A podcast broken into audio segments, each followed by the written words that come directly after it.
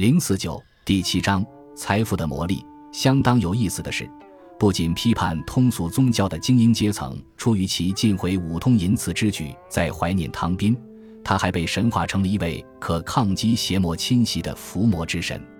一八二三年，汤宾被朝廷追赠谥号，并成为从四孔庙的圣贤之一。写有汤宾之名的木质牌位被安置在庙穴之内。后来，那些相信自己因五通作祟而经历痛苦之人，会把汤宾的牌位从庙穴带走，放入家堂，希望汤宾能帮自己驱赶五通。然而，这种向汤宾寻求神助的做法，只不过进一步强调了一点，即对于五通神对凡人生活的干涉，民间深信不疑。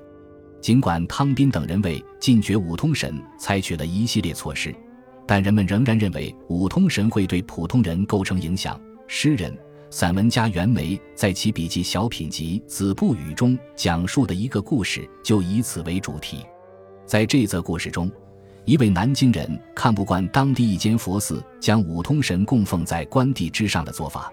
于是擅自调换了两尊神像的位置，以改变他们的高下关系。一位自称五通大王的愤怒神灵当晚便造访了这名男子。神灵说自己尽管无力与汤宾、尹继善等高贵正直的朝廷命官抗衡，但绝不会轻饶该名男子这类市井小人的渎神之举。该名男子于是病得开始说胡话。尽管其家人为平息五通神的愤怒准备了丰厚祭品，但他还是在不久之后便魂归西天了。一八三五年，时任江苏按察使的七人御谦报告称，恶僧乌喜再次狼狈为奸，在上方山干起了他们的老勾当，假称可令五通现形，蛊惑乡民，花费大笔钱财烧香还愿。玉谦还抱怨道：“同唐兵之时一样，商贾是四之人称通过向五通神借债可以致富，在借阴债时，他们并不直呼五通之名，而是求于马公与太母。”为制止这种行为，玉谦率领当地官员采取了严厉措施，捉拿了上方山上的僧人，下令将祭祀五通、五显或五方贤圣的祠庙全数拆毁。然而四年之后，他承认自己针对民间顽固迷信的行动并没有太大成效。除了抨击借阴债的事件，玉谦还严厉谴责自称可以与五通神相通的女媳。这些被称为师娘的女媳，把病中女子视作自己的猎物，将他们的病因诊断为五通作祟。愚昧轻信的家人会听从他的指示，将女子送至一处五通祠堂，然后师娘便会在庙中对女子施行一种被称作教喜的治疗法术。师娘还主持一种名为太母忏的治疗仪式。由于这种神秘的禅仪非僧道所能知。因此，它比其他具有治愈之效的仪式都花费更高。另外，师娘继续在客户家中设置茶盐，以此治愈病者或为婚嫁之事祈福。玉谦发现，尽管上方山上的僧人不敢公然祭拜五通神，但他们用帘布掩住没有设立神像的空龛，公希望求得五通神庇佑之人重奉。除此之外，他们还向公众高价出售各类辟邪物。包括易于挪动的小型神龛、五通、太母、马公的纸马，刻有趋吉降福的木印。许多家庭小心翼翼地把神龛设在卧室或茅房等外人无法发现之处，而不愿意把五通神像放在家中任何一处的人，则花钱将神像寄于屋喜家中。五通神信仰在北京几乎没有引起当局注意，在整个清朝。京城百姓继续祭拜获得朝廷认可的五显神，将其视作一位财神。实际上，在18世纪，北京的财神主庙便是广安门外的五显财神庙。18世纪末，北京张义门外的五哥庙，据说是为南方之五通神修建的祠庙。据北京风土人情的观察者绍兴人于娇所言，纸质的金银锭在五尊换甲持兵的神像前堆积成了小山。求富者首先要斋戒沐浴，然后才能前往神龛借出自己需要的钱财数量。数月之后，借贷者会带着备好的生礼前来还愿，然后归还数量为借出数额两倍的指定。于娇拦住了一位信徒，问其是否真的获得了借出的指定所代表的钱财。这位信徒的回答是“未也”，但他又补充说，尽管自己什么都没得到，但自己以此表达了诚心，因此可以期待神奇会在日后提供帮助。但如果他减少祭品，之后肯定就难以获得致富的良机了。正如五痛神的好色喜淫被继续用来解释盛年女子的疾病或早夭，他也继续以财神身份受人祭拜。然而，在整个十八世纪，财神这个理念本身就经历了根本性转变。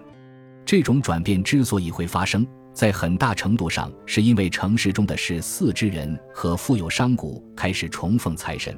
他们同时也是开始发展集体创业、协同一致等资产阶级伦理的那群人。资产阶级意识的最早萌芽，可在明末的说教性民间文学作品中找到。这些作品推崇一种重视道德操守、精明投资和慈善事业的综合性伦理观，认为其优于假道学以及守财奴所坚持的缺乏变通的节约原则。与制度性宗教强调的虔诚不同。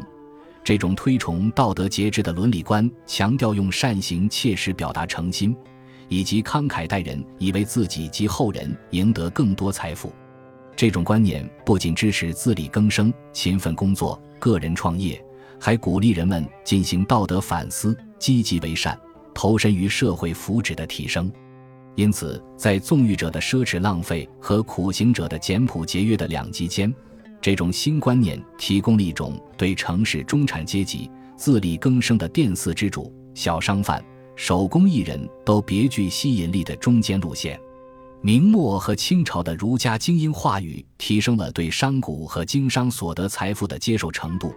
这进一步巩固了畅行道德节制的伦理观。更为重要的是，节制的理念从17世纪起迅速扩散，成了包括行会、同乡会。慈善组织、宗教会社在内的商人团体的一大标志。这些团体的成员都希望通过宗教仪式加强内部团结，并实现共同繁荣。守护神和土地神成了他们重点关注的对象。行会和其他商人团体令人毫不意外地用物质财富阐释共同繁荣的理念，于是许多守护神本身就成了财神。十八世纪。晋陕之地的商贾和票号商人通过商业合作和生意往来，建立了广泛的关系网络，构成了最具影响力的商业组织。他们习惯性地将自己在商业上的成功归功于神通广大的守护神关帝。久而久之，关帝开始以财神身份为人所崇奉，关帝信仰也扩散至全国各地。在江南地区。五通神本身令人不快的特质和官府禁令的阴影，令五通神信仰很难成为资产阶级寄托抱负的理想载体。城中的店肆掌柜改拜的财神名为五路财神，他们与五通神无关。古张思在其1799年的著作中写道：“五路神按就谓之五圣，在唐兵尽毁五通神信仰之后，该神亦起称曰五路，亦曰财神。”五痛神在正月初五祭财神习俗中的地位逐渐被五路财神取代。清朝文献将这一天和头天晚上的仪式称为揭露头。对于这一本质上属于殿祀之主的礼俗，司之重镇双林镇二十世纪初的地方志进行了如下描述：解阴债对于五痛神的财神地位至关重要。这种向财神借债的实践延续到了五路财神信仰中。每逢正月初五，商人们便会完成向财神借元宝的仪式。他们借出纸钱，作为回报，需在当年向财神敬献祭品，然后第二年应双倍或十倍偿还借出的数量。在揭露头时，通常还需要完成另一项仪式，即把纸质元宝贴在一对活鲤鱼上，再把两条鲤鱼挂上房梁。这对疯狂跳动的活元宝被视作一种吉兆。预示该户人家今后可以成功克服财富获取之路上的重重困难。五路财神的信徒们不加掩饰地追求物质利益，但为净化该信仰并抹杀其邪恶的过去，他们创造了一系列关于五路财神起源的理论。顾路记录了19世纪初的苏州民俗，在自己的书中，他接受五路财神原本为顾野王之子的说法。顾野王是六世纪出生于苏州的名臣，这样一来，五路财神被顾路赋予了正当起源，五路财神信仰则成了一种对儒家道德典范的效仿。但顾路同时也承认，该信仰在明朝时发展成了汤斌后来试图禁断的淫祀邪道，在很大程度上，为财神信仰披上正统道袍的努力可谓是成功的。十八世纪，完全不提五通的财神庙遍布整个江南地区，显然这种祠庙的修建完全获得了地方官员的许可。例如，一七七三年。苏州知府与地方名绅共同出资制的，并在其上修建了一间五路财神庙。苏州分别在1796年、1807年、1818年又加修了几间财神庙。至20世纪初，苏州乡下已经修建了无数供奉财神的祠庙。在一些会馆中，财神也是商贾们供奉的主要神祇，但行会尤其带有同乡会性质的那些行会，集中供奉崇拜的。往往是守护神，而不是一般性的财神。